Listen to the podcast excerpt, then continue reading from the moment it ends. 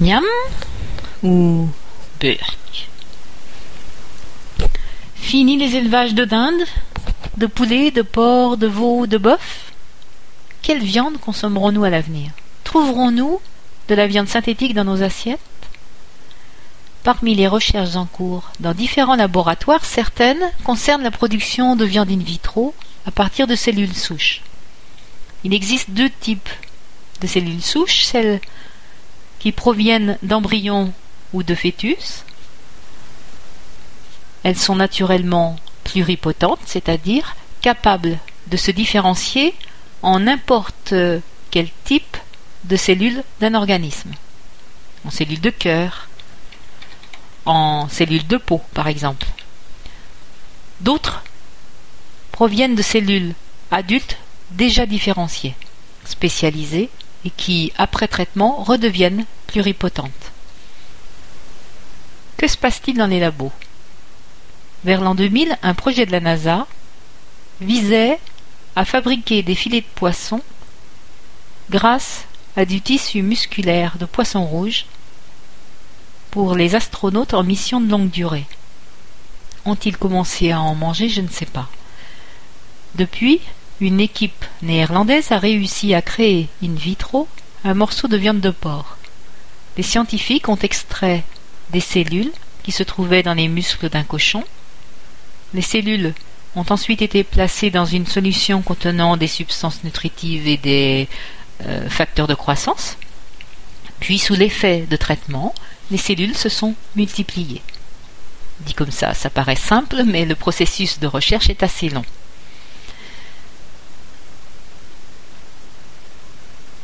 Pour transformer les cellules musculaires en fibres, c'est plus compliqué. L'optimisation du milieu et des conditions de culture des cellules reste l'une des principales difficultés. Quand ces obstacles seront surmontés, on pourra, prélever les cellules musculaires animales et créer, à partir de celles-ci, une grande quantité de viande obtenue actuellement à partir de millions d'animaux.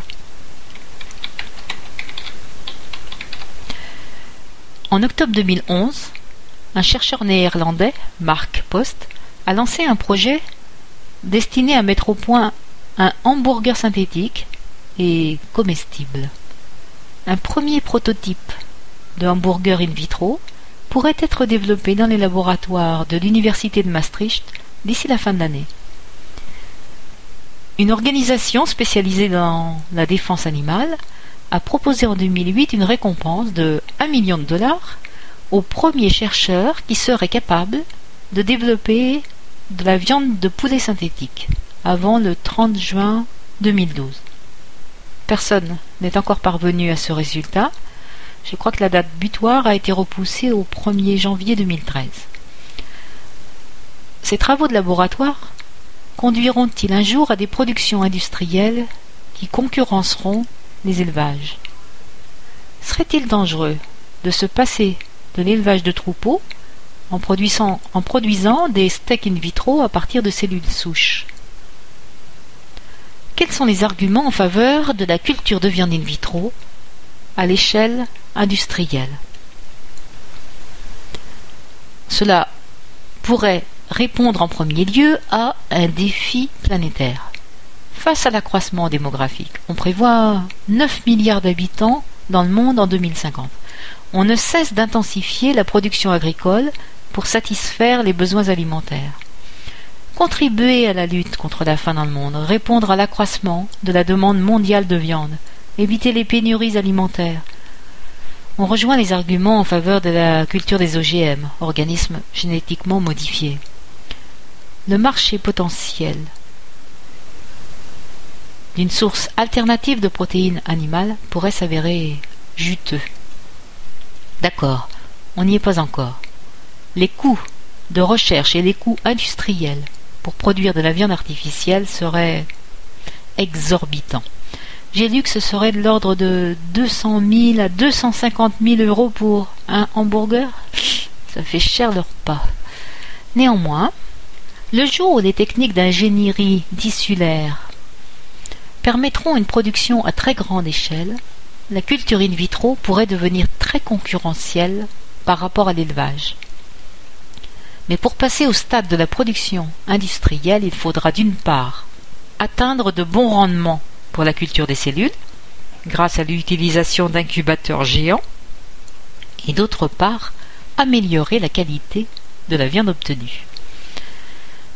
Quels seraient les impacts environnementaux d'une telle industrie Une étude réalisée par des chercheurs des universités d'Oxford et d'Amsterdam affirme que la culture de viande in, vitro pourrait réduire de 99% l'occupation des sols.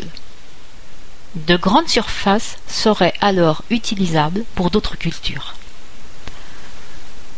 La diminution, voire la disparition de l'élevage contribuerait également à réduire la production de gaz à effet de serre, la production de méthane par les herbivores, et nous ne serions plus confrontés à d'autres pollutions comme celle du haut lisier.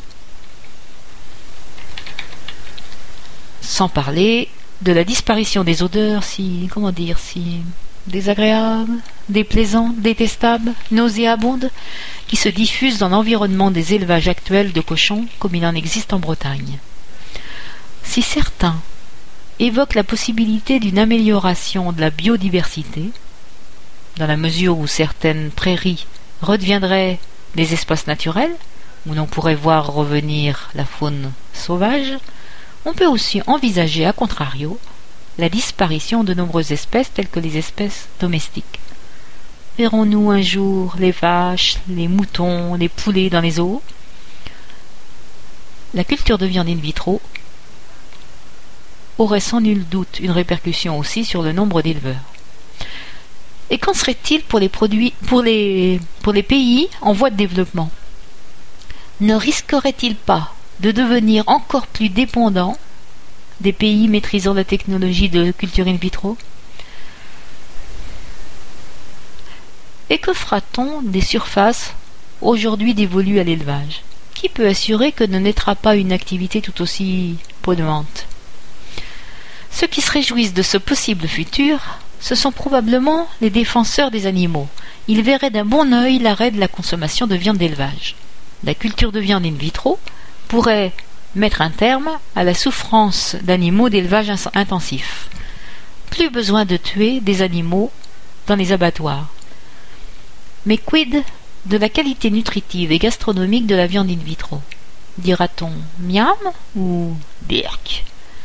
Les problèmes de goût, de texture ou d'apparence sont loin d'être résolus. Si une culture de cellules musculaires équivaut à de la viande maigre, en matière de nutriments, ce qui paraît satisfaisant du point de vue diététique, certains disent qu'au niveau du goût, le résultat ne sera jamais le même.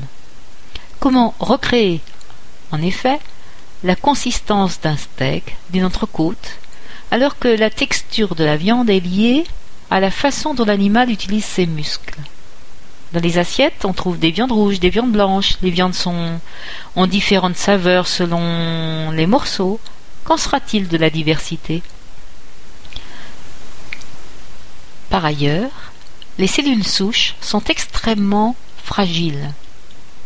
Si elles ne sont pas traitées, elles ne survivent pas. Il est nécessaire d'avoir recours aux antibiotiques et aux antifongiques pour leur culture. La viande in vitro serait loin d'être bio. Ce n'est pas encore demain que vous mangerez de la viande in vitro, mais dans vingt ans, dans trente ans, qui sait.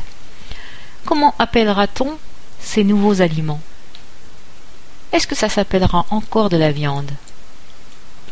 Je ne sais pas si je vous ai mis en appétit, c'est fort peu probable. Je vous dis à bientôt. Ni demain ni après-demain, mais à lundi. Mistake, vendredi 26 octobre 2012.